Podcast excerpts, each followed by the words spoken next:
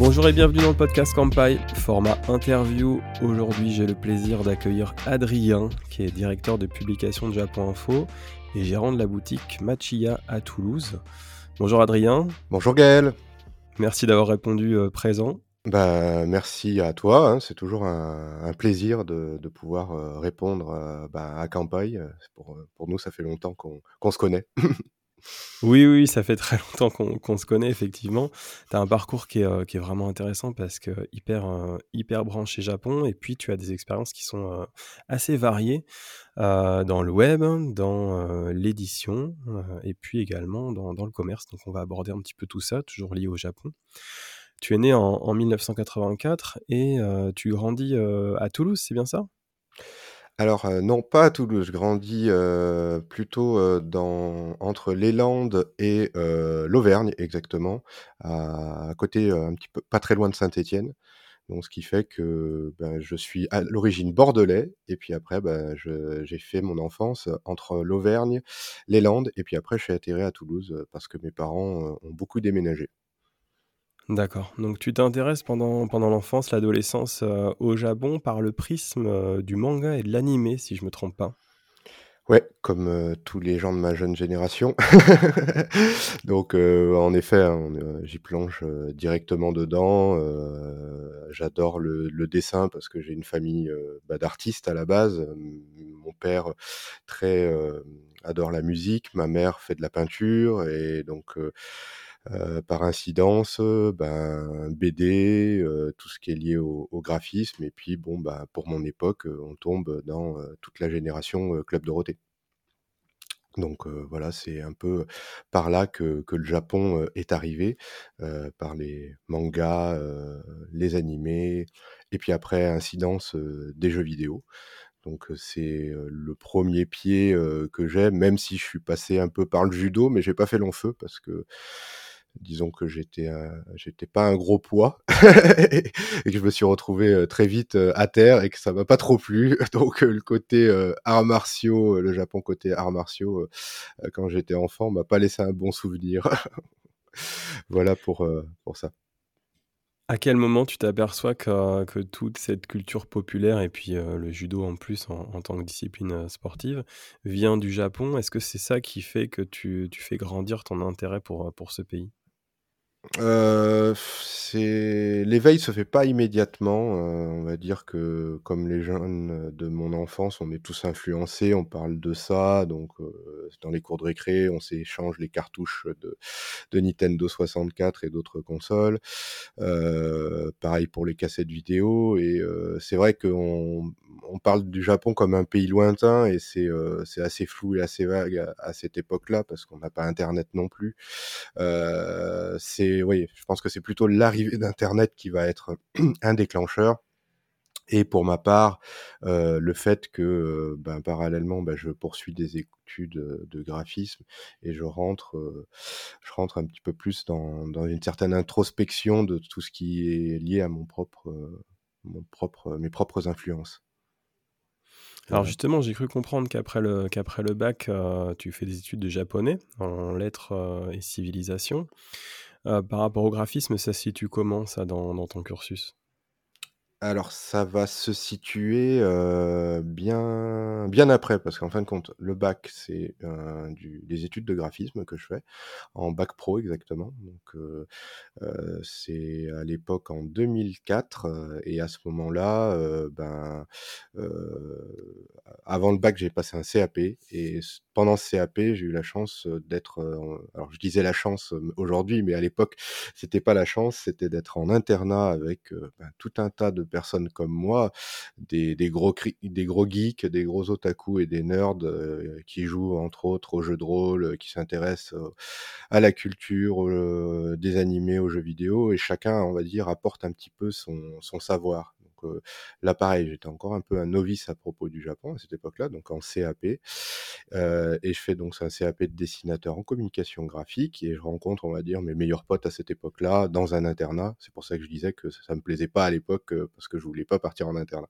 Finalement, c'est la meilleure expérience de ma vie puisque du coup, un peu lâché, lâcher prise de des parents et on on va dire, on part, heu, on part à l'aventure, heu, pour la première fois dans un monde qui nous enlève du du cocon familial. Et ça a été une superbe expérience parce qu'aujourd'hui, ben, je garde mes meilleurs amis qui sont, bah, qui sont encore là, heu, présents et avec qui, heu, j'ai partagé, beaucoup de choses, que ce soit, bah, au niveau de la culture geek, heu, je parlais de jeux de rôle, je parlais de, bah, de manga, de de jeux vidéo et donc heu, ça, bah, ça m'amène à me faire cette culture-là grâce à à toute cette bande d'amis. Et ensuite donc le bac pro, je le fais sur Toulouse, heu, donc je c'était fini l'internat, mais bon, on va dire, je passe de très bonnes années et je fais ce ce bac pro-là sur Toulouse, qui a été, moins influencé, plus, on va dire, par l'expérience que j'ai fait pendant ce ce CAP-là, heu, je le bac pro est est moins moins enrichissant et je m'enrichis surtout en arrivant à la à l'université, à la à la fac de Toulouse en arts appliqués, avant de passer par, heu, les études de japonais. Heu, donc je poursuis en fin de compte le cursus, heu, normal, de grandes études, dans je saute de bac pro à des études universitaires. On me dit à l'époque que c'est ça serait très difficile pour moi. Mais bon, comme j'étais à fond, sur le dessin, le graphisme, heu, je me bah, je me fais plaisir avant tout et je prends pas ça comme une contrainte et bah, de là encore, je redécouvre d'autres personnes, qui, sont de tout horizon à l'université parce qu'on plonge, ben, dans un monde, qui est, géant parce que, ben, il y a tous les UFR, toutes les facs qui sont mélangées ensemble, en sciences humaines et pas loin, bah, il y a la fac de japonais. Donc c'est là, la porte d'entrée qui se fait entre, l'art et le japonais et qui me gratte un peu de temps en temps et je vois, ah tiens, j'aimerais bien y aller et puis ce qui fait que c'est en troisième année de licence, appliqués, heu, à la fin de ce cursus-là, que je décide de rentrer en licence de japonais, une fois que j'ai fini on va dire mon cursus principal, en art, directement pour pouvoir m'intéresser, bah, au Japon et me dire: «Bah, je vais gratter davantage, sur ce qu'est la culture japonaise et mieux m'y intéresser», parce que jusqu'à présent, disons, j'étais on va dire un créatif japonisant sans vraiment me poser de questions, réellement sur ce que je produisais. C'était beaucoup, de stéréotypes que j'avais dans la tête, de clichés et bah, le fait de rentrer à l'université me permet vraiment de de me focaliser, heu, sur une rigueur de travail, sur une, manière de vouloir, heu, s'informer et s'informer correctement. Voilà, nos professeurs étaient extrêmement, rigoureux, heu, en art et encore plus en japonais et c'est là où, naît, heu, on va dire, la rigueur que j'ai, dans mon travail grâce à à l'université et donc pour cette, 1 année de japonais, à la fac. Voilà. Tu as fait une première année ou tu as poursuivi un petit peu les études de japonais au final? Oui, oui, bien sûr, heu, puisque parallèlement, heu, ben, je continue mon master en arts appliqués et je fais des études de japonais en même temps. Donc, heu, disons que ça a été assez laborieux, s'il faut dire les choses, parce qu'apprendre une langue qui est pas une langue latine, en même temps que, heu, faire un master d'arts appliqués, heu, qui était plutôt, heu, axé sur de la recherche, donc, lire beaucoup d'in d'informations. Il y avait de la créativité aussi, mais ça demandait de de lire énormément et de produire un mémoire à la fin. Bah, j'étais passionné par les 2 choses puisque j'ai fait mon mon mémoire de recherche sur le graphisme japonais, sur le design graphique japonais pour aller au plus au au sens large du terme des choses et essayer de comprendre un peu comment, comment fonctionne tout ça et de manière, vraiment, ficelée, en allant dans des textes, en allant dans les tenants et l'aboutissant de l'art au Japon, de ses influences, heu et voilà. Donc du coup, je poursuis, je fais mon master en 4 ans, et pendant ces 4 années-là, ben, je continue mon cursus de japonais. Je suis arrivé jusqu'en licence 3, j'ai pas validé ma licence, faute de temps et d'énergie parce que, ben, à l'époque, j'entreprenais quelque chose qui était, quand même, assez, assez immense, un double cursus et parallèlement, en plus, bah, je travaillais, à mon compte en tant que freelance. j'avais démissionné de là où je bossais pour un job étudiant pour me lancer en tant que freelance. Donc autant te dire que ça faisait énormément de, choses à faire en même temps. Et, ce, qui, ce qui fait que, bon, bah, du coup, le mon japonais est pas, est pas parfait et je, le baragouine, mais j'étais satisfait de ce que j'avais appris parce que j'avais les bases qu'il me fallait pour pouvoir justement le réutiliser dans ma pratique artistique déjà en tant que personnel et m'amuser avec, manipuler les kanji, les reproduire sur une affiche et surtout m'assurer que je mets pas n'importe quoi. Voilà, je voulais m'éviter absolument de faire de, juste de, l'exotisme juste pour faire plaisir. Et vraiment, ma, volonté, c'était de m'amuser à manipuler tout ça et, faire, faire des choses qui m'éclatent et faire ce qui me, bah, paraissait bah, à l'époque très exotique, m'en amuser graphiquement parlant et, le réutiliser dans toutes mes créations personnelles. Alors, on va aborder un peu plus précisément euh, maintenant les sujets, euh, euh, professionnels, donc Japon Info et, et, Machia. Mais juste avant ça, on va revenir un petit peu sur tes, tes voyages au Japon. Donc, tu es en quelle année es-tu parti pour la première fois au Japon? Alors, 2008. Juillet 2008, très exactement. Donc, c'était la première claque, la première claque avec avec le pays. premier rapport, bah, je venais de faire ma première année de japonais, donc j'avais quelques petites clés d'apprentissage, de compréhension de la société. grâce à nos professeurs bah, qui nous racontent des anecdotes, qui nous expliquent certaines choses. Donc ça permettait de ne pas être totalement jeté dans, le, dans le bain comme ça. donc 2008 pour moi ça a été cette première expérience en juin juillet très exactement et bon bah, j'ai fait les classiques à cette époque là vraiment pour moi bah, comme je le dis à chaque fois hein, première descente de l'avion et première, première claque. et je me rappellerai toujours de cet escalator qui me parlait en japonais. Et c'était, on va dire, la, première impression, s'il faut donner. je, vais peut-être spoiler quelque chose, mais voilà, pour ça, c'est, mon, c'est cette première impression-là qui est arrivée en, en 2008. Tu es reparti un certain nombre de fois après au Japon, toujours à titre pro-perso. Alors comment tu développes les voyages pour toi par la suite? Alors, le premier c'était pro perso plutôt, et après ensuite, ouais, ça a été pro perso puisque, quoique le deuxième je pense que c'était plutôt personnel même si j'avais, déjà mon auto-entreprise qui était là. donc auto-entreprise plutôt axée sur le graphisme, et sur lequel, je développais, parallèlement, Japon Info. Mais ça, je pense qu'on y reviendra après pour parler de Japon Info. Question voyage, le deuxième, c'est je sais plus, mais je suis pas retourné tout tout de suite, donc du coup, il y a vraiment eu un gros gap entre le le 2008, je crois qu'il s'est passé 4 ou 5 ans. Ce qui fait que je bah, j'étais encore dans mes études et du coup, l'accumulation d'informations que j'avais par rapport au Japon, ne faisait que que faire de la on va dire de la de la recherche et de la théorie. Et du coup, quand j'y suis retourné, ça a fait que appliquer ce que j'apprenais du Japon au fur et à mesure. Euh, même si bon, c'est toujours mieux de voir par soi-même certaines choses. Euh, voilà, donc euh, au-delà, en 2008, je suis allé sur des voyages plus, on va dire, personnel et sur les prochains voyages, ça va être personnel et professionnel,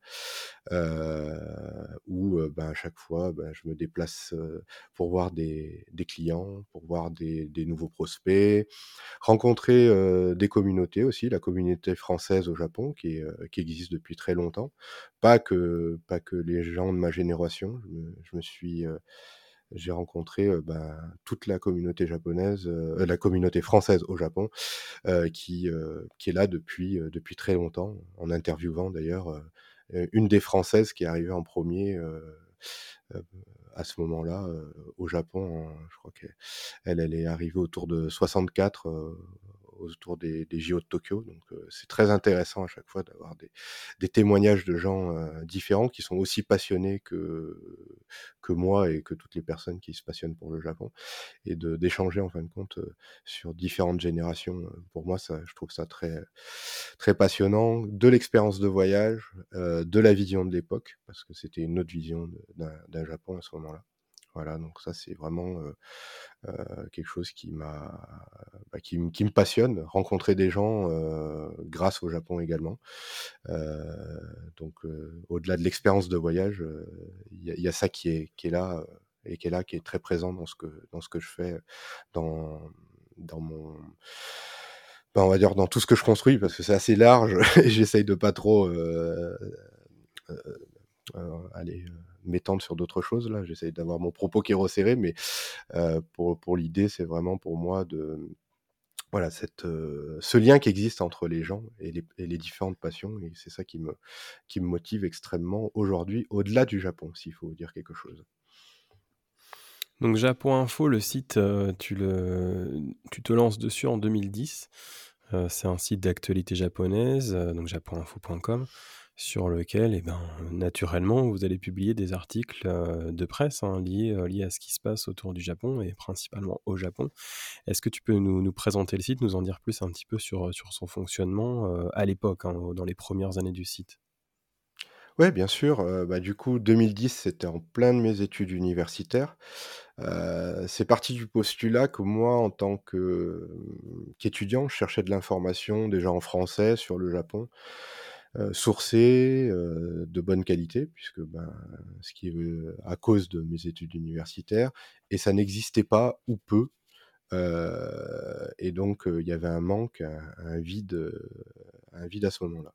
Donc il y avait bah, les classiques, on retrouve sur les grands journaux français, Le Monde, Le Figaro, avec des correspondants qui sont sur place et qui vont bien être documentés, euh, bien, bien être informés parce que bah, ils y vivent et qui savent ce qu'ils disent.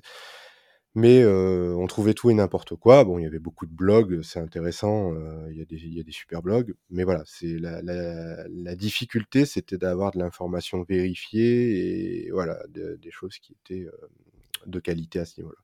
Donc ce vide, ce vide étant là, ben, du coup, ben, j'ai créé ce qui, j'ai créé Japon Info. Je dis créer, c'est un site que, pour, en toute transparence, que j'ai racheté.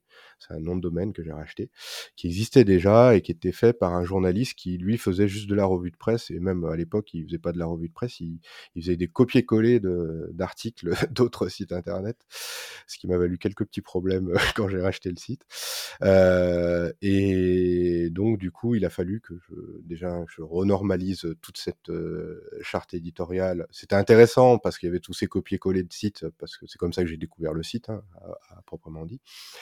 Euh, et le but, bah, c'était de me dire, bon, bah, on va aller plus loin là-dedans, on va essayer de produire nous-mêmes l'information à partir de ces informations-là en français euh, qui existaient déjà. Euh, et donc, ben, le plus simple était tout simplement de faire de la revue de presse, un travail de, recherche à partir de, sources. Donc, dans un premier temps en anglais, parce que c'était plus facilement accessible avec le peu de temps que je disposais, et parfois en japonais pour aller préciser des sources quand il manquait des informations. Fort heureusement, on va dire, les journaux japonais en anglais donnent, on va dire, pour l'info assez généraliste, les informations importantes et de manière fiable. Mais des fois, faut se méfier quand même, parce qu'il y a un côté assez consensuel de la, des sites japonais, même en japonais, hein, même. on a vraiment une différence qui existe entre, on va dire, la presse en France et la presse au Japon. Donc, j'ai appris à m'en éloigner au fur et à mesure du temps et à apporter quelque chose qui était je veux pas dire plus personnel parce qu'on reste toujours, on a toujours essayé, j'ai toujours essayé de, de, faire quelque chose qui était assez factuel mais bon, voilà, rendre la formation accessible à ce moment-là en français pour, bah, pour, bah, pour les Français, hein, pour les francophones. Donc je répondais à, ma propre demande, à, ma propre, à ma propre, à mon propre besoin, et c'est comme ça qu'est né donc du coup Japon Info. Ce qui fait que 2010-2011, 2011 il y a eu Fukushima et Fukushima a fait exploser les audiences du site. On n'a jamais eu autant d'audience de notre de notre vie jusqu'à présent sur Japon Info.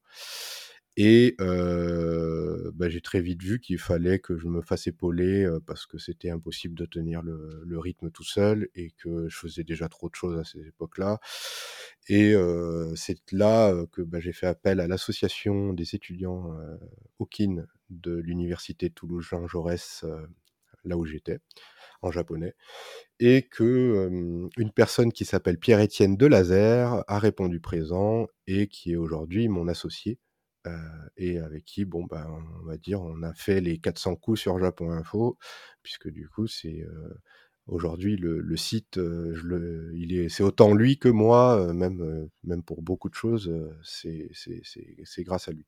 Voilà comment est née la genèse de Japon Info sur les bancs de l'université. La suite, je, je t'en parlerai un petit peu plus tard.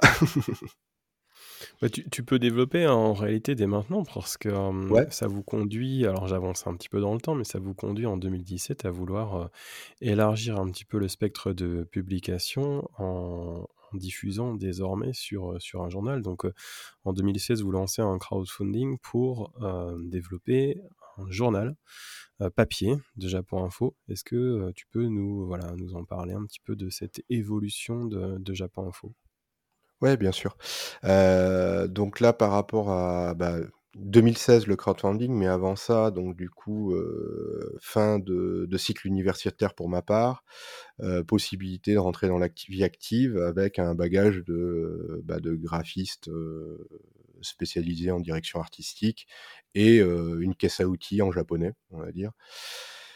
Ce qui fait que ça laissait pas trop de choix dans, dans, mon avenir professionnel. C'est soit je me lançais à mon compte en tant que freelance et je faisais du graphisme toute ma vie, soit je rentrais dans la vie active en postulant dans une entreprise et où potentiellement j'allais pas réutiliser le japonais très peu. Voilà, donc là c'était la, la, grande interrogation et ce qui fait que donc c'est 2012 j'ai fini mon, mon master j'ai choisi de monter mon entreprise avec donc Pierre-Étienne qui m'avait rejoint et aussi une autre personne qui est Yuka Yamaguchi, qui est, japonaise, qu'on avait rencontré également à, l'université et sur lequel on a décidé bah, de créer notre propre entreprise globale de communication japonaise, franco-japonaise. Donc on on se dit qu'on, parce qu'on savait très bien que ça allait être très difficile de vivre avec le site internet d'information uniquement, et que bon, bah moi j'ajoutais ma casse à outils, on va dire de, graphiste. Yuka ajoutait ses compétences en langue française, japonaise, traduction, interprétariat. Et Pierre-Étienne, bah, tout ce qui était la partie rédactionnelle et développement du site internet. Donc on avait quand même une belle, une belle équipe. On a une belle équipe puisqu'elle est encore là, mais à l'époque, voilà, c'était ces trois personnes-là. Et donc, du coup, on lance une société en fin 2013 qui va englober bah, la partie du service presse avec Japon Info qui était qu'un site internet, ce qu'on appelle un pure player, gratuit, voilà. Et bah, dans la quête de trouver un modèle économique, dans un premier temps via la pub, et qui fait que, bon, ben, dans un premier temps, ben, on cherche de la, bah, de la rentabilité hein, à ce produit-là et qui peine, et, qui peine, et qui nous conduit justement à ce crowdfunding en 2016. Donc, on est parti du postulat que l'information gratuite était tellement présente sur Internet, c'était compliqué de, ben, de pouvoir diriger les gens vers de l'information gratuite.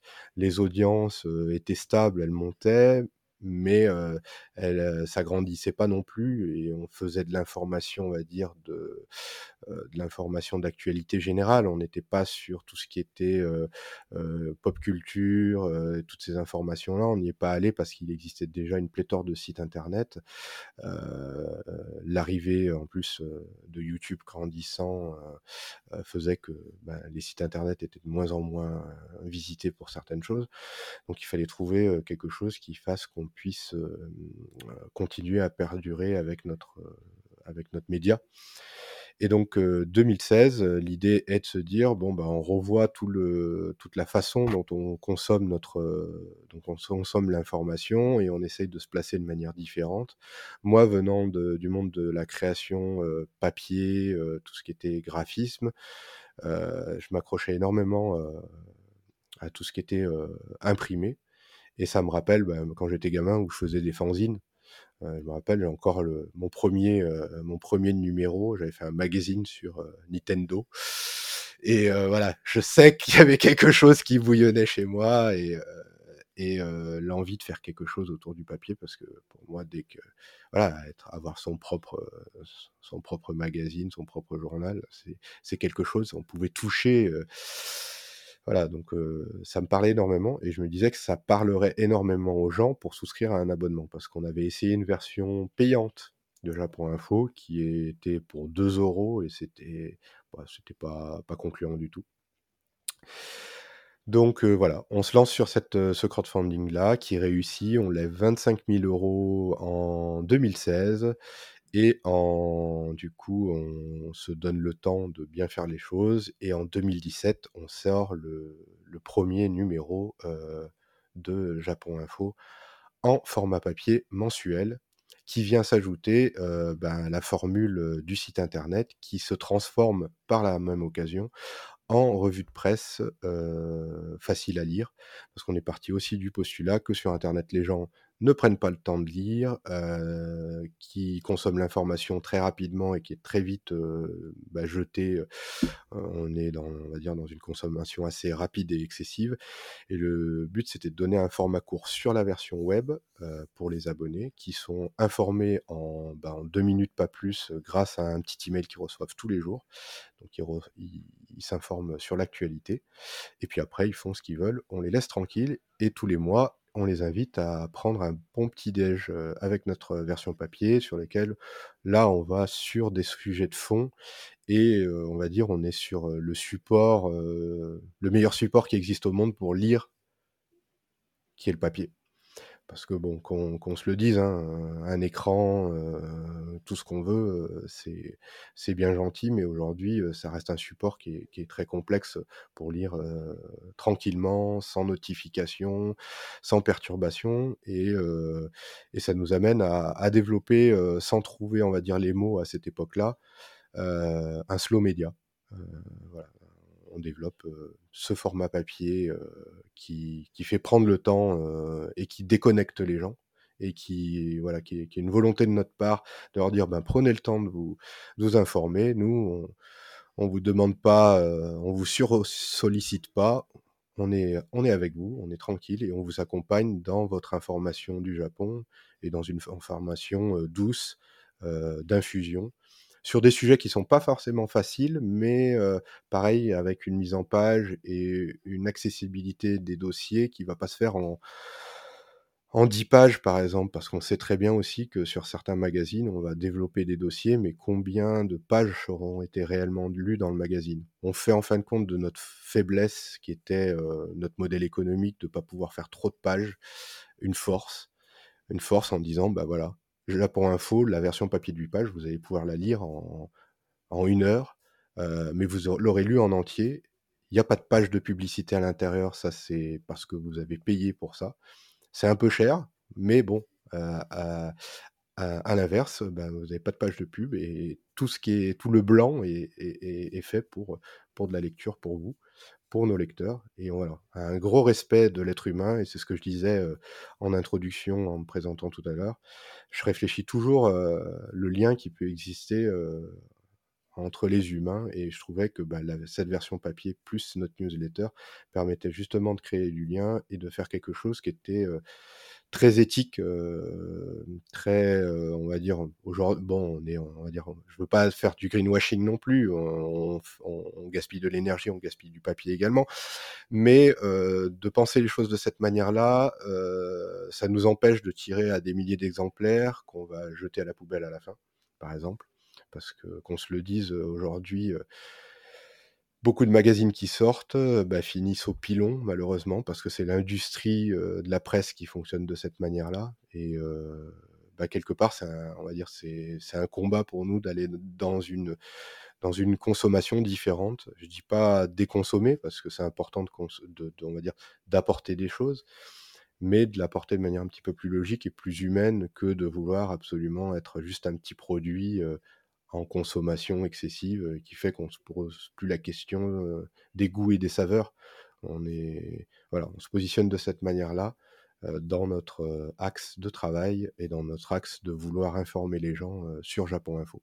J'espère que j'ai pas, j'en ai pas trop fait, mais ça a été clair. Oui, bien sûr. Alors, on va revenir un petit peu juste après là sur le modèle économique. avant ça, je voulais aborder rapidement la ligne éditoriale de Japon Info.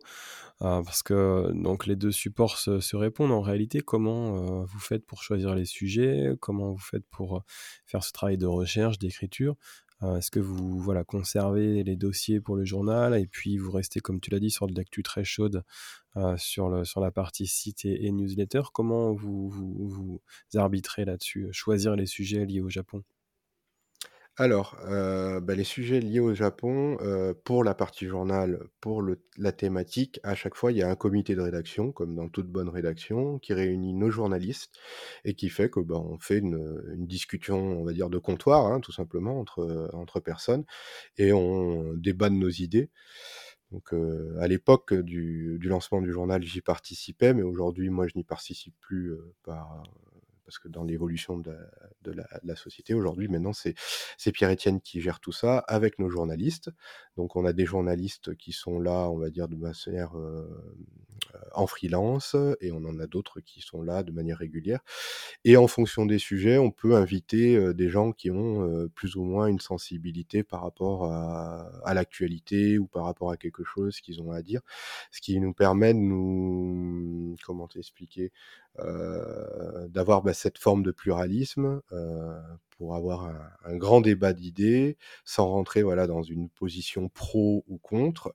Parce que ça c'est vraiment la ligne éditoriale du de Japon Info. On essaie vraiment de rester neutre de pas faire euh, ben, du cool Japan parce que c'est pas notre mission. Pour ça ben, il suffit d'acheter un magazine de belles photos du Japon les gens seront servis. et on n'est pas là non plus aussi pour faire de montrer que le pays, le Japon est, un super pays. On est aussi là pour montrer les, mauvais côtés, parce que je considère que quand on aime quelqu'un, on doit tout aimer. avec moi, mes amis, je les aime pour leurs défauts, je les aime pour leur, pour les bonnes choses qu'ils ont, mais j'aime l'intégralité des, choses et je leur dis à mes amis. Quand il y a quelque chose que j'aime pas, ben, je leur dis j'en débat et ça fait partie de, de, de, ce que je suis et je pense que ça fait partie de, de ce qu'il faut être en tant qu'être humain, apprendre à s'écouter et mieux écouter les autres aussi pour pouvoir mieux, mieux s'enrichir soi-même. Et donc dans cette idée de, de, bah, de débat euh, entre, entre personnes sur notre comité de rédaction avec euh, bah, personnes de toute autre horizon, ont choisi le sujet et la thématique. Donc des fois, ça répond à l'actualité, des fois, ça n'y répond pas, et des fois, même, on y répond en avance. Par exemple, on a fait la justice au Japon trois mois avant l'affaire Carlos Ghosn, où on avait mis un, doigt sur un sujet qui est fâcheux euh, et euh, qui montrait euh, toutes les difficultés qu'il y avait pour ben, un japonais déjà puisque les Japonais sont concernés par leur système judiciaire. Euh, voilà, c'est, euh, si je me trompe pas, on est à 23 jours de garde à vue, euh, si mes, infos sont bonnes. Donc ça, c'est des choses que, à chaque fois j'en parle à un Français, ils sont complètement abasourdis. Comment ça, on peut nous gourder 23 jours? Et je leur explique, attention, vous partez au Japon, ne faites pas de bêtises, hein, parce que vous allez prendre 23 jours de garde à vue. Ils peuvent vous garder. Donc ça fait réfléchir, ça fait réfléchir et c'est ces sujets-là qu'on a envie de faire d'informer aussi les gens. Pour les gens qui partent en voyage, c'est important qu'ils sachent, heu, qu'ils sachent ce genre de choses parce que, ben, c'est aussi malheureusement des choses qui peuvent arriver en voyage, heu, on l'oublie, je veux pas on va dire montrer le côté sombre du Japon. Mais c'est bien d'être prévenu, comme ça, ça permet d'être mieux, on va dire, euh, envisager, ben, de pouvoir appeler l'ambassade en cas de problème, savoir comment réagir en cas de problème. Et c'est ça notre mission aussi en tant que média. On informe aussi des Japonais francophiles, et donc du coup, il y a beaucoup de gens Japonais qui nous disent: «Ah oui, mais on ne savait pas ça». Et c'est ça qui est important aussi dans nos sujets et c'est pour ça que des fois on va sur des des thèmes qui sont pas ou mal abordés et qui permettent, on va dire, d'ouvrir un peu, euh, un peu sur, euh, sur le Japon d'une manière plus générale. Euh, et bon, par rapport à l'actualité chaude, donc l'actualité chaude, ça c'est Pierre-Étienne qui fait tous les jours une revue de presse de ce qui se passe dans l'actualité du, jour et qui va sélectionner trois, trois actus et qui va résumer sur la, la newsletter. Ça, c'est, on va dire, bah, c'est une réponse dans l'immédiateté qui répond à, bah, on va dire, à, à ce qu'est aujourd'hui notre mode de consommation permanent d'information. Euh, on est en train de la faire évoluer parce que ben, on est un média qui grandit, qui a grandi, on va dire, avec les réseaux sociaux et des nouveaux médias qui sont arrivés à ce moment-là. À l'époque, ben, c'était Facebook avec, on va dire, une, belle viralité sur ce réseau-là. Et aujourd'hui, ben, c'est de plus en plus difficile à toucher parce qu'on a, on va dire, un temps d'attention qui est moindre si j'avais regardé les dernières études, mais on est, euh, je crois, à moins d'une seconde d'attention sur certains réseaux. Donc c'est hyper compliqué euh, de, toucher les gens euh, sur des informations importantes, mais qui sont pas forcément de l'information divertissement. C'est ça la plus grande difficulté. Donc on est en train d'un petit peu revoir cette manière de, donner ces petites informations qu'on a en, revue de presse pour la rendre un peu plus accessible, parce qu'on sait que l'information chaude est, jamais, bah, quand il s'agit de parler, je sais pas, d'un homme politique, qu'il s'agit de parler de défis énergétiques. c'est pas c'est pas franchement très intéressant pour les gens qui s'intéressent, on va dire, de loin au Japon. Donc il faut trouver la, la forme pour pouvoir essayer d'avoir une audience la plus large possible. Donc ça, c'est vraiment un défi aujourd'hui pour nous. Donc voilà comment ça répond. C'est que la version, on va dire, de la revue de presse doit nous permettre de rebondir un petit peu plus tard sur la version papier qui permet de, vraiment avoir cette manière d'avoir un temps d'attention plus, plus long, comme j'expliquais. Et de vouloir vraiment déconnecter les gens et de leur dire prenez soin de vous, parce qu'on sait tous que la surconsommation d'écran, la surconsommation de réseau vous fait du mal et c'est vraiment important pour vous bah, d'aller vers ce type de média qui est plus lent et qui va vous faire du bien et qui vous permettra d'apprendre quelque chose en évacuant le stress du quotidien, en évacuant bah, toute la, tout ce que notre surinformation crée de plus mauvais. voilà un peu. C'est voilà. Aujourd'hui, je suis autant passionné par le Japon que passionné par la façon dont l'informa de ce les médias aujourd'hui. Et vraiment, j'essaye de d'allier de faire le meilleur dans, notre type de média, ce qui nous permettra de voilà d'essayer d'informer le, plus justement possible les gens et surtout sans rentrer non plus dans, dans, des, dans des choses qui sont trop faciles d'accès, juste en faisant le buzz, le sensationnel, parce que bah ça on n'aurait pas fait ça si c'était si c'était ça vers quoi on voulait aller, tout simplement. Alors justement, vous avez un modèle économique un peu hybride parce que à la fois vous vendez les journaux à l'unité et puis à la fois il y a un système d'abonnement qui combine les deux, donc journal et site. Comment, tu le disais, dans un monde où la consommation d'informations est, devenue un petit peu schizophrène, comment on fait pour être rentable La diffusion du journal vient aussi s'additionner au coût que vous avez sur du, format physique. Comment on fait aujourd'hui pour, pour être rentable et comment tu vois l'avenir du, journal? Très bonne question. On est en plein réflexion sur, notre média, sur nos médias puisque s'il faut faire le compte, on a, donc Twitter, X, donc un Facebook, Instagram, allez on rajoute TikTok, ça fait déjà 4 médias. Heu, le site internet, la newsletter, on peut ça fait s heu, 5 et le journal 7.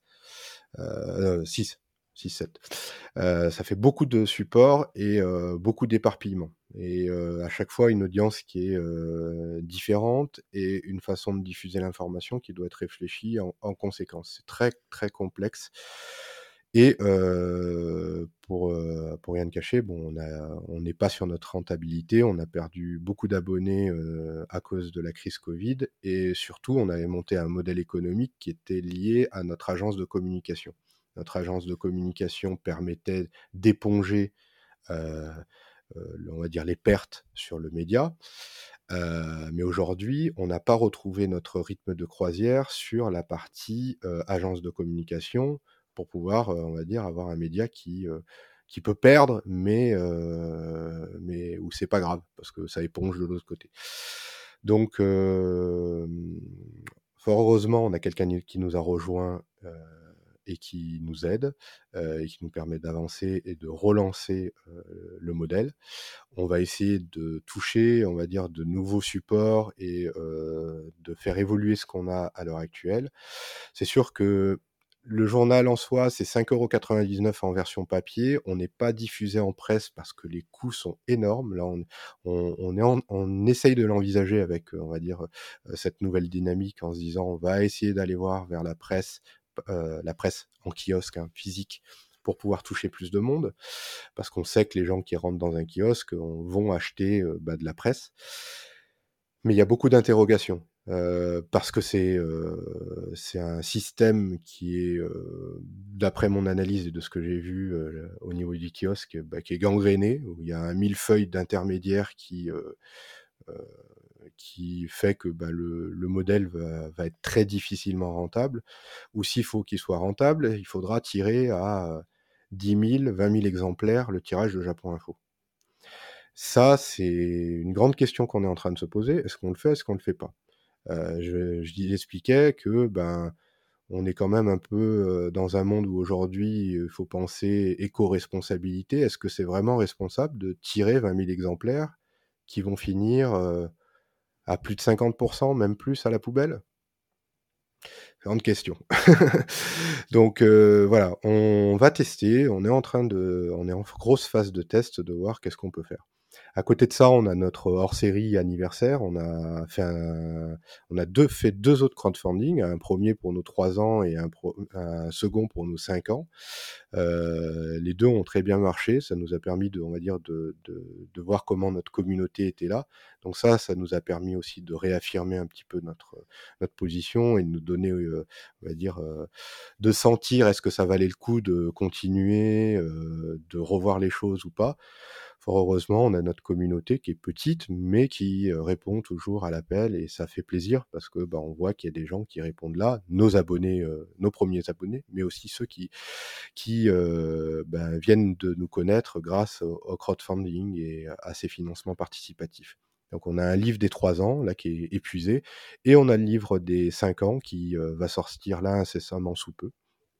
Donc pour nous, c'est, c'est une autre façon de se faire connaître, de de multiplier les supports pour pouvoir avoir aussi des autres revenus qui vont au-delà, ben, de la partie, heu, abonnement. Même si pour nous, l'abonnement reste la chose prioritaire parce qu'on part du principe que si on a une base forte d'abonnés, ça nous permettra de pouvoir faire vivre le plus longtemps possible notre, heu, notre modèle économique, parce qu'on a ce soutien, on va dire, qui est, qui est indéniable. C'est un humain qui est, heu, qui est de l'autre côté et heu, il y a vraiment un lien qui existe grâce à ça, qui est pas seulement financier, qui est aussi parce que les gens adhèrent à notre projet, heu heu, d'information, heu, d'une information différente et et autour de cette idée de slow média. Heu, on a la publicité aussi qui est réservé uniquement pour le site internet et nos réseaux sociaux. Euh, qui est vraiment en berne parce que bah, la, le Covid a mis un, bah, euh, bah, tout le monde, tout le monde du Japon le sait, ce qui s'est passé pendant toutes ces années-là, hein, depuis plus de trois ans. Euh, ben, les budgets publicitaires sont plus là et ils reviennent de manière, bah, c'est peau de chagrin et euh, quand il y a eu le Covid, j'ai pas eu envie de me battre avec euh, des gens que je connaissais déjà euh, dans d'autres agences de communication ou d'autres médias pour une bouchée de pain et travailler pour une bouchée de pain. C'était complètement illogique. Ça aurait été une énergie folle pour des, on va dire, pour pas grand chose et qui au final nous apporte, nous apporte rien. Euh, nous apporte surtout de la fatigue, de, de l'énervement, du stress, et j'avais pas envie de ça merci le Covid quelque part euh, d'avoir fait euh, ce genre de choses et nous poser un peu là-dessus. Et ce modèle économique, ben, qui était ben, du coup vacillant et euh, qui a été, ben, on va dire, mis à mal par le Covid, nous a interrogé à créer autre chose. Et comme tu l'as dit tout à l'heure en me présentant, je suis donc gérant et co-gérant de la d'une petite boutique à Toulouse qui s'appelle Machia et euh, ben, est née à ce moment-là une, une, autre entreprise parce que ben, on n'est pas resté les bras croisés et que tout le réseau qu'on a fait depuis toutes ces années, plus de dix ans, nous a permis de créer euh, ben, cette boutique euh, à Toulouse. Donc aujourd'hui, on a parallèlement, en plus, une autre activité qui est une activité de, ben, de commerçant, de, de, vente au détail, de, de, produits japonais, d'épicerie fine, de saké. Donc là, j'ai un peu divergé sur le sujet principal qui était Japon Info, mais pour te donner un peu une idée comment fonctionnent nos modèles économiques et ce qui permet, on va dire, de, de faire un lien euh, vers un autre. Dernière chose sur le modèle économique de Japon Info, c'est les dons. Alors au-delà du crowdfunding, euh, qui sont des dons, on va dire, qui sont des achats, hein, parce qu'un crowdfunding, c'est de la, de la prévente. Aujourd'hui, on a un statut d'entreprise de presse qui est reconnu par le ministère de la Culture. C'est un cahier des charges qui est, qui, est, qui est demandé par le ministère de la Culture pour pouvoir avoir un numéro. Euh, donc il faut avoir des journalistes, les payer, euh, avoir un, une charte éditoriale et qui soit reconnu d'intérêt politique, pas politique, d'information politique et généraliste, euh, j'ai pas le terme exact, peut-être que je me trompe, mais voilà, qui rentre dans une charte exacte. Ça nous permet d'exister euh, auprès de, donc du ministère de la Culture, d'être référencé, et ce référencement-là nous donne le droit d'avoir un 2,1% de la presse en TVA. Donc ça va pas parler à beaucoup de monde parce que on est loin du Japon. Mais ça, ça permet d'avoir une faible TVA, ce qui fait qu'on a, on va dire, un revenu qui est, euh, euh, qui est moins ponctionné euh, sur nos abonnements grâce à ce taux de TVA réduit et qui est super important pour nous parce que bah, si on aurait 20% sur le taux de TVA, ça serait très très compliqué. Et ensuite, je vous parlerai du don, qui est vraiment aujourd'hui, bah, on peut faire des dons à Japon Info parce qu'on est reconnu grâce à ça, euh, qui va permettre aux gens tout simplement de faire des réductions d'impôts, euh, comme on le ferait à une association, parce qu'on est une entreprise des presses reconnue à ce niveau-là. Voilà. Pour la globalité de ce qu'est le modèle économique de, bah, de Japon Info. Tu m'as un petit peu devancé en réalité, parce que j'allais aborder juste après le sujet de la boutique Machia, donc euh, allons-y. Euh, tu l'as expliqué un petit peu le type de produit que, que tu vendais, là tu as vraiment bifurqué d'orientation. Euh, Est-ce que tu peux nous en dire plus? Voilà, à quel moment tu, as, tu l'as lancé? Quels sont les, les, clients? Quelle relation tu as aussi maintenant avec cette, cette nouvelle audience en quelque sorte, parce qu'on est sur une clientèle qui est très, très différente. C'est quoi la, la boutique Machia alors au quotidien? Et bien du coup, en effet, hein, on a on a pivoté, sans oublier Japon Info, hein, puisque Japon Info existera existe toujours et existera toujours, je me le souhaite, vers, ben, le métier de commerçant. Et là, c'est vraiment une nouvelle découverte, pour ma part, parce que j'ai jamais été dans le monde, j'étais pas été dans le monde du B2C, c'est-à-dire le, le, le, business directement au client final en face, même si on l'a été avec Japon Info. Euh, là, euh, on va dire derrière un comptoir, on, on, a tout de suite une autre audience, comme tu le dis, et bah, c'est un autre univers et c'est tout aussi intéressant parce que, bah, comme je disais, le lien avec l'être humain est là, direct, et on va dire, bah, les gens repartent avec, bah, arrivent, découvrent un Japon sous une forme d'épicerie, souris, voyagent, achètent un produit et repartent avec le sourire, avec cette impression d'avoir voyagé un moment dans, un, dans un petit Japon de, Toulouse. Euh, pour faire euh, simple, Machia, c'est né donc à cause du Covid, hein, tout simplement. L'idée de se dire qu'est-ce qu'on va faire euh, pendant ce temps-là que le Japon est fermé. Bah, l'idée a été assez simple, hein, c'était de dire bah, si le Japon, si on peut pas aller au Japon, il faut faire venir le Japon aux gens simplement. Ça faisait assez longtemps que j'avais en tête de faire quelque chose à Toulouse parce que on faisait beaucoup d'événementiels avec Japon Info et on se retrouvait sur des stands sur lesquels on discutait avec les gens et on voyait ce que voulaient les gens. On avait fait des tests avec des abonnements. Avec des petites box, euh, avec des petits produits japonais. On travaillait aussi avec euh, Osake qui nous a aidé euh, sur, sur nos crowdfunding à faire des, des, contreparties qui étaient autour du saké et, et de, de, Japon Info. Et voilà, on a testé ça et je, bah, je, je, citais Osake parce que bah, c'est aussi un peu grâce à eux qu'on a lancé Machiya parce que bah, nous ont enseigné leur passion du saké, une autre passion du Japon. Et bah, j'ai fait un, j'ai fait carrément une formation avec eux de saké sommelier qui m'a permis de, comprendre quel était ce produit, de m'intéresser à, tout ce qu'il y avait derrière. Et là, on redécouvre une autre passion pour le Japon avec euh, bah, ces alcools et euh, toute la passion qu'il peut avoir derrière ces, euh, euh derrière ces produits-là, comme ce qui peut exister avec nous, nos terroirs en France et les vins. on plonge dans quelque chose qui est tout à fait immense. Donc voilà, ça a été poussé euh, en partie grâce à eux. Euh, et en partie aussi grâce à beaucoup d'autres personnes euh, dont on avait dans notre réseau, grâce à notre agence de communication avec qui on avait déjà fait du business en tant qu'agence de communication sur Paris, que ce soit ben, des libraires, que ce soit aussi des maisons d'édition. Je, je citerai ben, euh, Iseki Nicho euh, avec Alexandre qui, euh, qui ont fait toute leur, leur maison d'édition autour du Japon.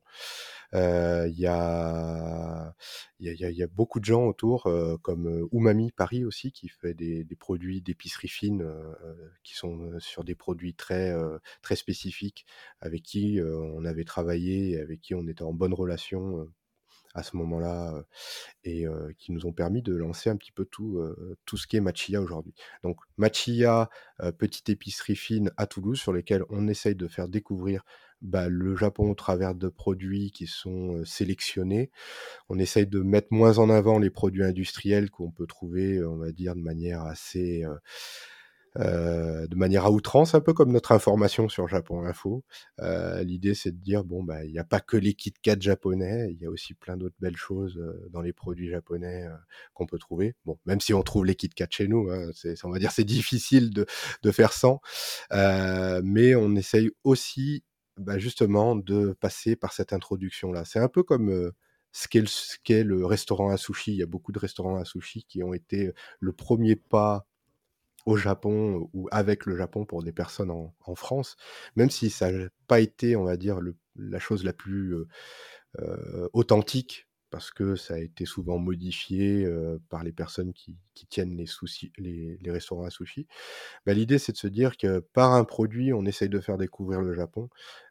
Et voilà, c'est de cette manière-là qu'on essaye d'introduire. Donc, bah, soit par l'épicerie fine, que ce soit des miso, que ce soit des sauces, sauces soja, que ce soit le saké avec toute sa diversité, que ce soit des objets japonais.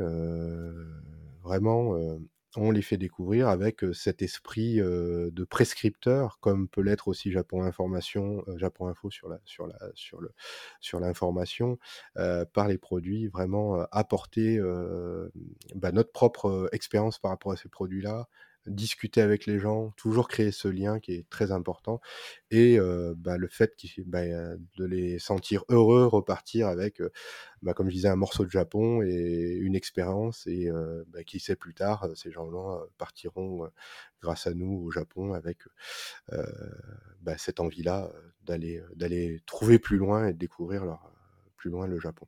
Voilà ce qui est Machia, donc lancé en 2021 très exactement. On a juste fait une petite, on va dire un pré-essai, comme je le disais, grâce à, à Osaka avec une petite e-boutique un peu, un peu de temps auparavant. C'est notre site internet de saké qui s'appelle japonsake.com. Mais très vite, ce site a laissé place à, ce qui était Machia en, en, physique et en dur, grâce à un local qu'on a trouvé qui est, qui est super superbe parce que bah, du coup, le, le nom de la boutique est né grâce à ce local-là qu'on a trouvé, qui est une vieille, une vieille maison toulousaine en long, comme les machia du, du, Japon. beaucoup de gens, bah là, pas plus tard qu'hier, quelqu'un sur Instagram m'a dit Ah, ben c'est pour ça que, que, la, que la boutique s'appelle Machia, parce qu'ils ont vu une, une, vidéo TikTok de quelqu'un qui expliquait ce qu'était une machia au Japon. Voilà. Donc justement, cette, euh, cette Machia, elle est intégrée euh, directement dans Toulouse, comme tu le disais, hein, cette boutique. tes longues années d'expérience t'ont amené à vraiment travailler, euh, à, créer du lien entre le Japon et l'Occitanie. le Japon qui prend une place assez importante maintenant dans, dans la région sud-ouest. Est-ce que tu peux développer justement ces, liens qui, qui les relient? Oui, oui, c'est, il y a un gros effort qui est fait par la région Occitanie, à ce niveau-là et c'est, on ne peut que les remercier parce que autant dire que, mmh, quand on a débuté, bah, la société en 2000, fin 2013, Toulouse et le Japon, il n'existait pas grand-chose, en termes de business, hein. En termes associatifs, il existe déjà beaucoup de choses. Hein, euh, là-dessus, euh, on a une belle communauté euh, franco-japonaise à Toulouse et on ne peut que les remercier. Mais niveau business, c'était assez, assez vache maigre et, il y avait tout à créer. Il y a encore tout à créer parce qu'il y, a beaucoup de choses à faire et, que le gros du business se situe à Paris dans la région Île-de-France, mais voilà, la région Occitanie fait un, bel effort et, pas qu'un effort économique, c'est qui crée un effort, on va dire, à la fois culturel et économique, et c'est ça que je trouve vraiment intéressant. et on a pu en 2016 couvrir la, on va dire le déplacement de la présidente de région au Japon. ça nous a permis de découvrir un petit peu bah, comment fonctionnait le monde de la politique dans la région et de, de couvrir ce, cet événement, cet événement-là, puisque c'était un événement. Elle est restée plusieurs jours. Elle est allée avoir, aller voir autant des parties académiques que la partie économique, culturelle, et vraiment sur tous les fronts. Il y a un travail de fond qui a été fait pour justement faire en sorte que la région soit très attractive, et notamment bah, au, niveau du sport, puisqu'on a eu de la chance, grâce à ces, efforts qui ont été faits, que l'équipe de rugby du, du, Japon établisse son camp de base à Toulouse pour la Coupe du Monde qui a lieu, qui a, lieu, qui a lieu là en ce moment. Donc ça, c'est une, c'est une grande chance à qui on doit, on va dire, à tous ces efforts qui ont été faits. Donc de manière, on va dire, économique, il y a, une, belle, une belle chose qui est faite.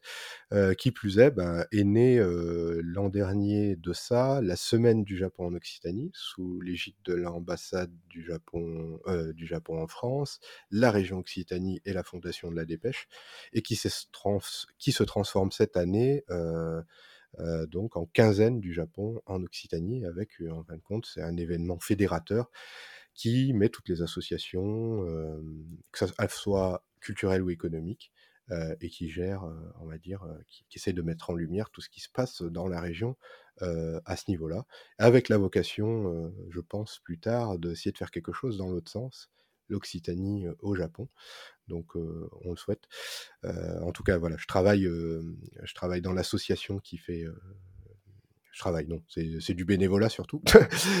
Mais voilà, j'essaie de m'impliquer dans cette association-là qui fait le, lien entre l'Occitanie et le Japon et avec qui bah, on essaie de mettre en place ce programme bah, depuis l'an dernier et qui a été une belle, une belle réussite et on souhaite que ce soit continue à être une belle réussite pour que bah, à la fois des, que ce soit des associations ou des entreprises comme la nôtre qui font des choses en Occitanie euh, et à Toulouse également, euh, bah, puissent se créer parce que plus il y aura de monde, plus, euh, plus il y aura des, possibilités. Hein.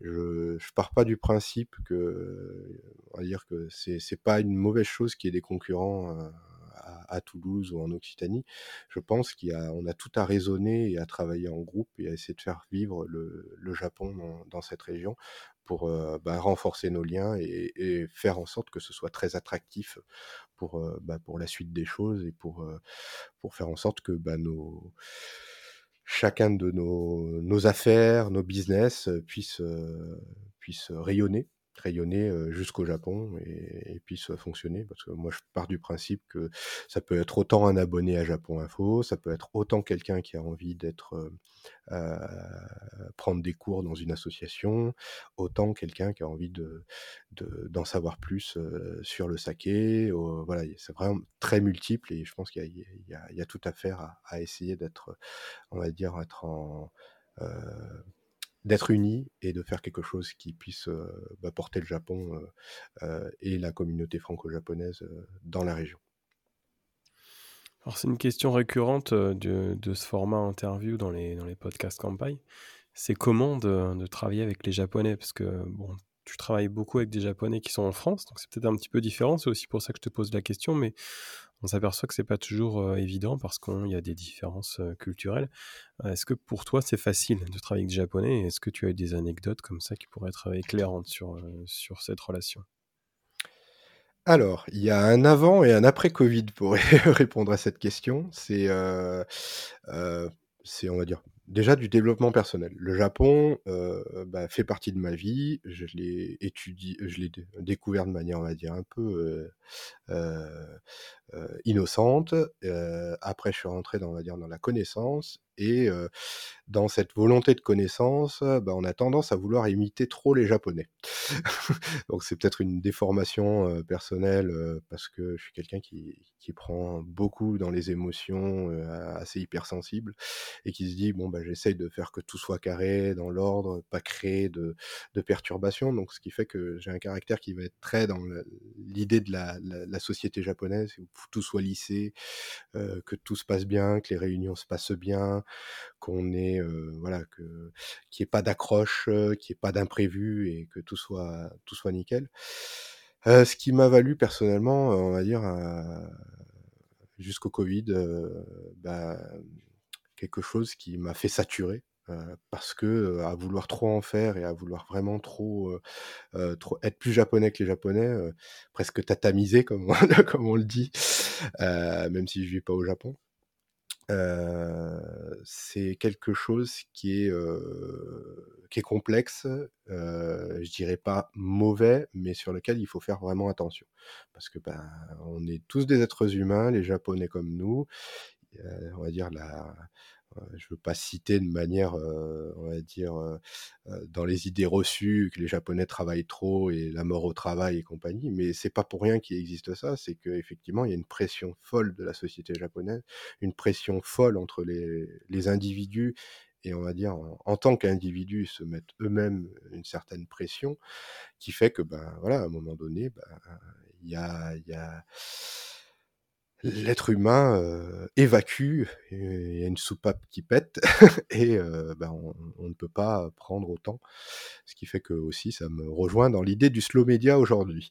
Vraiment cette volonté de, penser un petit peu plus en phase avec nos valeurs d'être humain, notre la nature, ce qui nous entoure et moins le côté on va dire aliénant de ce que peut être la société japonaise, ce que peut être les mégalopoles, ce que peut être la de ce qu'on appelle la modernité, heu heu, l'évolution et tout ce qui est lié à la technologie. Bref. Donc j'essaye de prendre du recul aujourd'hui par rapport à ça et de me mettre plus dans ma position en tant que, Français, en tant que quelqu'un qui apprécie, davantage, le rapport, à l'homme, le rapport au temps long, et à la nature et de me dire: «Bah, je vais essayer davantage de leur faire comprendre que, bah, c'est pas forcément une bonne chose de vouloir tout immédiatement, de vouloir tout, de manière, comme si c'était, sans se poser de questions qu'il y a un être humain derrière». Et voilà. Donc avant, bah, je répondais, on va dire, très rapidement à tous mes tous les emails de de mes clients japonais, j'essayais d'être super rigoureux, super truc. Aujourd'hui, je lâche du lest et vraiment, heu, j'essaie de me dire: «Bah, comprenez que, bah, la société des françaises a aussi des choses à vous apprendre et que, faut être aussi un petit peu plus en phase avec notre monde». Heu, moi, voilà, j'essaie aussi d'apprendre ce que le covid nous a appris. Ça nous a fait poser, reposer des bases, heu, recomprendre qu'on avait besoin, heu, que notre société allait trop vite. Je le dis souvent, c'est on était c'est pas le mal c'est pas le covid qui nous a rendus malades, on est malade, notre société déjà bien malade avant. Ça aussi, ça fait aussi partie de ma de l'apprentissage du Japon parce que j'aime énormément le Japon aussi pour sa spiritualité, même si je suis pas croyant ou bouddhiste. Mais ce rapport à la nature, par rapport à ce que peut apprendre le bouddhisme également, heu, par rapport à la à la l'importance des petites choses, à l'importance de ce qu'est, heu heu, de tout ce qui existe autour de des choses insignifiantes, de ce que peut être aussi un un jardin zen, heu, apprendre à regarder, à se à se positionner soi-même, à s'écouter soi-même.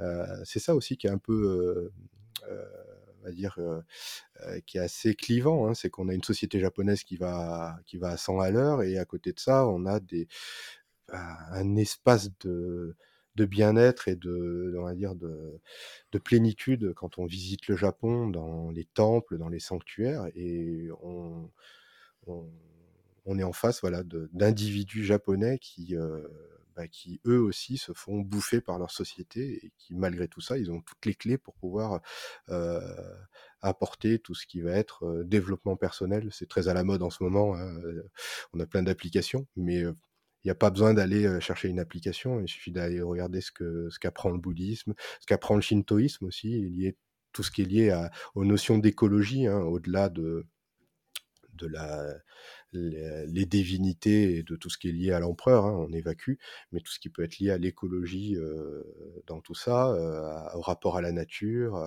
à la volonté de se dire que, bah, il faut écouter notre, heu, notre planète, il faut s'écouter, vraiment, bah, ça, le Japon m'a énormément appris et me fait, comprendre des choses qui sont hyper importantes aujourd'hui et ce qui fait aussi que, ben, je découvre aussi le la France, sous un autre angle. En me disant: «L'expérience du Japon», heu, je parle souvent aussi de mes voyages au Japon comme, en étant, des choses qui ont déclenché en moi des choses que j'avais pas vues, sous le le prisme de l'occidental blasé, quoi. Vraiment, l'idée, c'était de se dire: «Waouh!» Ah ouais, les saisons japonaises, par exemple, c'est ça qui m'a fait apprendre à les à mieux ouvrir les yeux sur nos saisons au quotidien ici en France. Je regardais pas autant les fleurs de cerisier, que je les ai regardées, quand j'ai découvert le Japon et voilà, la moindre petite fleur, la moindre petite abeille qui va butiner ou des choses comme ça, c'est, en partie, lié à à mon expérience du Japon et de ce que m'a appris le Japon. Donc voilà, c'est, pour revenir sur la question de de ce qu'était, heu, le rapport par rapport aux Japonais, heu heu, qui tra heu, mon rapport dans le travail aux Japonais, heu, elle a profondément changé aujourd'hui. Et heu, s'il faut faire juste une petite, différence par rapport aux Japonais qui vivent, en France, ils sont, on va dire, un petit peu plus flexibles par rapport à aux Japonais qui vivent au Japon parce qu'ils connaissent mieux la société française et donc travailler le week-end, ils comprennent, ils comprennent mieux que c'est pas possible, par exemple et que voilà, on peut se permettre de de laisser un message en attente, le vendredi soir et le reprendre le le lundi, dans l'après-midi pour pouvoir reprendre un échange si tu es vraiment pas urgent. Mais voilà, c'est des choses que j'essaye aussi de faire comprendre à à, heu, bah, avec les Japonais avec qui je vais travailler, heu, du côté, heu, de l'archipel. Dernière question dans dans cette interview, donc on va repartir un petit peu sur la sur le le segment du tourisme qui nous intéresse beaucoup évidemment sur, sur Kanpai. Je crois que tu as fait, 8 voyages au Japon, si ma mémoire est bonne. Est-ce que tu as toujours envie de voyager, au Japon? Alors en plus là, c'est vrai que depuis le covid, ça a un petit peu changé, hein, les vols sont plus longs, le coût est beaucoup plus élevé. Heu, je crois pas que tu y sois retourné très récemment. Et au-delà de ça, est-ce que tu as des recommandations? Quels sont les lieux qui t'ont le plus, heu, plu, au cours de tes voyages au Japon en termes touristiques? Heu, oui, alors est-ce que j'ai envie d'y retourner? Bien sûr, bien sûr j'ai envie d'y retourner. Heu, aujourd'hui, heu, la donne a a changé, hein, au-delà du covid, heu, et de ce que nous on peut on va dire notre façon de consommer, on va dire les voyages. Déjà, à chaque fois que j'allais au Japon, je faisais en sorte de rester le plus longtemps possible. Donc, ça va très bien avec, mon idée que bon, bah, prendre l'avion, essayer de prendre l'avion, mais pour une longue durée, de voyage, c'est important. Bah, je l'ai toujours fait de base. Donc, là-dessus, ça sera difficile d'aller au Japon par bateau, mais, peut-être qu'un jour je voudrais le faire, mais je pense pas que que je ferai le truc parce que bon, soyons honnêtes, on a beau être le le meilleur co écolo du monde, ça va être difficile d'aller au Japon sans passer par l'avion. À part le train peut-être, mais le problème avec les relations avec les Russes, c'est un peu mal barré. Même si le transsibérien, m'intéresse, énormément parce que je pense que ça doit être une sacrée aventure. Franchement de tous les récits que je lis, je pense que ça doit être super. Pour la partie, Japon, ben, oui, ça fait depuis 2020, heu, très honnêtement, ça a été, mon dernier voyage, bah, ça a été juste avant le confinement. Je suis rentré en février 2020 et mon dernier voyage, j'ai 1 mois à Tokyo et exclusivement, à Tokyo et puis en périphérie. Donc, ça a été, une belle découverte de la ville parce que généralement, j'y restais pas trop longtemps et du coup, je pouvais pas forcément dire que j'avais vécu la ville à proprement dit. Et là, plus le temps de se poser, comme si j'y habitais pendant 1 mois en, mode travail et en mode, vacancier le week-end. Heu, ce qui m'a permis de on va dire de vivre à la vivre un peu comme un businessman, heu, dans la mégalopole, heu, tokyoïte de Tokyo. Super intéressant, super expérience parce qu'on y découvre des phases du Japon qu'on voit pas quand on est touriste de passage. Je garderai en tête, heu, les soirées et les fins de soirée à Tokyo qui sont mémorables, heu, et qui sont loin des clichés qu'on véhicule, dans beaucoup de beaucoup de médias, heu, que ce soit sur la propreté, sur le respect des Japonais, dans les transports en commun ou tout ce qui va passer une certaine heure, je pense que les Japonais ont oublient tout ça. Donc ça c'était une super expérience parce qu'on voit quelque chose de même si je le savais parce que je l'avais lu, heu, de le voir de ses propres yeux, c'est super intéressant. Heu, et de la partie touristique, heu, bah, j'ai adoré la périphérie de Tokyo parce qu'autour de Tokyo, il y a vachement de choses à faire. Heu, c'est pas très loin de Nikko, par exemple, en train. Heu, il y a toute la toute la préfecture de, bah, Tochigi, il y a Saitama, il y a plein de choses à faire autour de Tokyo et qui sont tout aussi intéressantes sans aller trop loin en fin de compte. Donc le fait de faire ça de manière plus détendue et plutôt en slow tourisme, m'a fait beaucoup apprécier cette manière de de voyager. Donc la prochaine fois que je vais, au Japon, je pense qu'effectivement je me reprendrai 1 mois et je me focaliserai qu'à rester sur une ville et graviter autour de cette ville de manière à découvrir et puis ne pas hésiter, à faire un peu les trucs au dernier moment sans trop vouloir planifier, et aller me perdre parce que ça a toujours été une des choses que j'ai adoré dans le tourisme au Japon. Mes meilleures expériences ont été, par exemple, de prendre la voiture et prendre, ne pas prendre les autoroutes et prendre tous les petits chemins en voiture, juste pour le plaisir de conduire parce que, j'adore conduire. Et heu, se faire les routes sinueuses en voiture, aller, heu, bah, passer par la mer en passant par les montagnes. Franchement, heu, à chaque fois qu'on me dit, «Ah, ouais, c'est bien, on peut tout faire en train». Oui, mais c'est bien de voir aussi les choses différemment. Alors bon, ça a rien à voir avec le côté écolo, hein, on enlève le la bagnole, mais franchement, c'est une autre manière de voir les choses et une manière aussi un petit peu plus détendue que de courir derrière les horaires de train, même si on peut avoir facilement des trains, on va dire à droite et à gauche avec, avec un pass ou sans se poser de questions. Mais je pense que il faut développer davantage, je pense, les, tourismes, le tourisme long et faire prendre le temps aux gens d'apprécier les instants, comme je le disais. Et ça, franchement, c'est vraiment ce que je veux faire. Donc, prochaine destination pour moi, et c'est déjà checké, c'est la seule partie que j'ai pas encore faite du Japon, c'est Hokkaido. Donc, je pense que je vais investir Hokkaido pendant un, petit bout de temps et prendre la voiture parce que bah, on m'a dit que c'est quand même plus intéressant aussi de, prendre la voiture pour faire Hokkaido et aller me perdre dans, la campagne japonaise parce que j'adore ça. J'adore ça, faire ça en France et j'adore, bah, je pense que j'ai encore adoré ça, faire ça au Japon et découvrir une autre partie du Japon que je que, que j'ai pas vu de mes propres yeux parce que bah, je suis allé jusqu'à aux îles d'Okinawa mais je suis pas monté jusqu'au nord jusqu'à présent. Pour moi, ça sera, on va dire euh, ma petite pièce du puzzle qui manque, même si j'ai pas encore fait les, euh, tous les départements. Euh, il m'en reste encore à faire, mais ça a été une des, des, meilleures aventures. Avec une autre aventure que je tairai parce que c'est pas très écolo non plus, mais c'est la croisière au Japon. Euh, peu de gens euh, l'ont fait, mais pour moi, ça a été aussi une belle expérience et j'ai eu la chance de d'être sur un bateau de croisière qui était euh, qui était rempli de touristes japonais et de par la proximité, parce qu'on est confiné dans un lieu clos pendant bah, pendant dix jours et qui nous oblige à aller vers les autres et là pour le coup les japonais ben, vont vers nous on discute parce qu'on est les gaijins du coin dans le dans le bateau.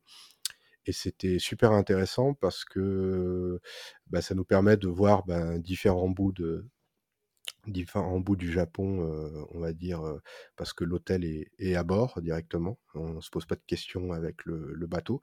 Et on, ben, on, se fait plaisir aussi à faire beaucoup de contacts humains parce que bah, le soir, tu retrouves les gens dans les bars euh, du bateau, dans les restaurants, tu discutes et tu crées des amitiés qui sont assez intéressantes parce que en plus le public des croisiéristes sont des gens quand même qui ont l'habitude de voyager et qui voyagent à l'international. Donc pour ceux qui parlent pas forcément japonais vont pouvoir parler anglais. Et je retiendrai, bah, j'ai fait ça avec un de mes meilleurs potes. On est parti à deux dans un bateau de croisière et on s'est fait des super amis, bon, qui sont plus âgés que nous, mais franchement, ils nous ont invités à manger des ramen à, à je sais pas quelle heure dans leur cabine et on a rigolé. C'était des super, des super anecdotes. Et voilà, ça participe au voyage et au-delà du, on va dire, du, du lieu, bah, le, le, lien humain était, était très fort et c'était ça qui était super, super amusant. Donc voilà Petit tips, euh, si vous avez l'opportunité, euh, essayez la croisière euh, au Japon, ça vous permet de voir plusieurs villes d'un seul coup et, et c'est aussi intéressant. Est-ce que tu as un dernier mot pour nos auditeurs? Euh, bah, là, je pense avoir dit beaucoup, beaucoup de choses, mais bah, le mot que je retiens, c'est toujours l'humain qui est important et c'est comme je le dis à chaque fois dans, dans mes interventions, c'est n'hésitez pas à aller vers les gens. Les Japonais sont hyper accueillants, hyper bienveillants euh, quand il s'agit de vous renseigner. Et euh, c'est ça qui est hyper chaleureux euh, dans la découverte de ce pays. C'est pas seulement de faire ça derrière un smartphone, parce qu'aujourd'hui c'est facile avec, avec Google et un pocket Wi-Fi, mais c'est bien aussi de savoir se déconnecter et puis de faire du lien qui, est, qui est réel et concret. Donc levez la tête, sortez d'Instagram. Euh, pensez slow euh, et, euh, et, vous vivrez un voyage que, que, que les gens vous aurez jamais vécu ailleurs si vous voyez les choses de cette manière-là et ça vous permettra d'avoir des souvenirs qui sont qui sont impérissables et qui restent dans votre mémoire jusqu'à jusqu'à la fin des temps et pas dans la mémoire d'un smartphone. Voilà ce que ce que j'allais dire. Adrien, je te remercie pour notre échange, c'était très intéressant, très éclairant. Et je te souhaite une excellente continuation à la fois sur l'aventure Japon Info et puis dans le cadre de la boutique Machia. Merci à toi. Merci Gaël et merci à toute l'équipe. À bientôt. À bientôt.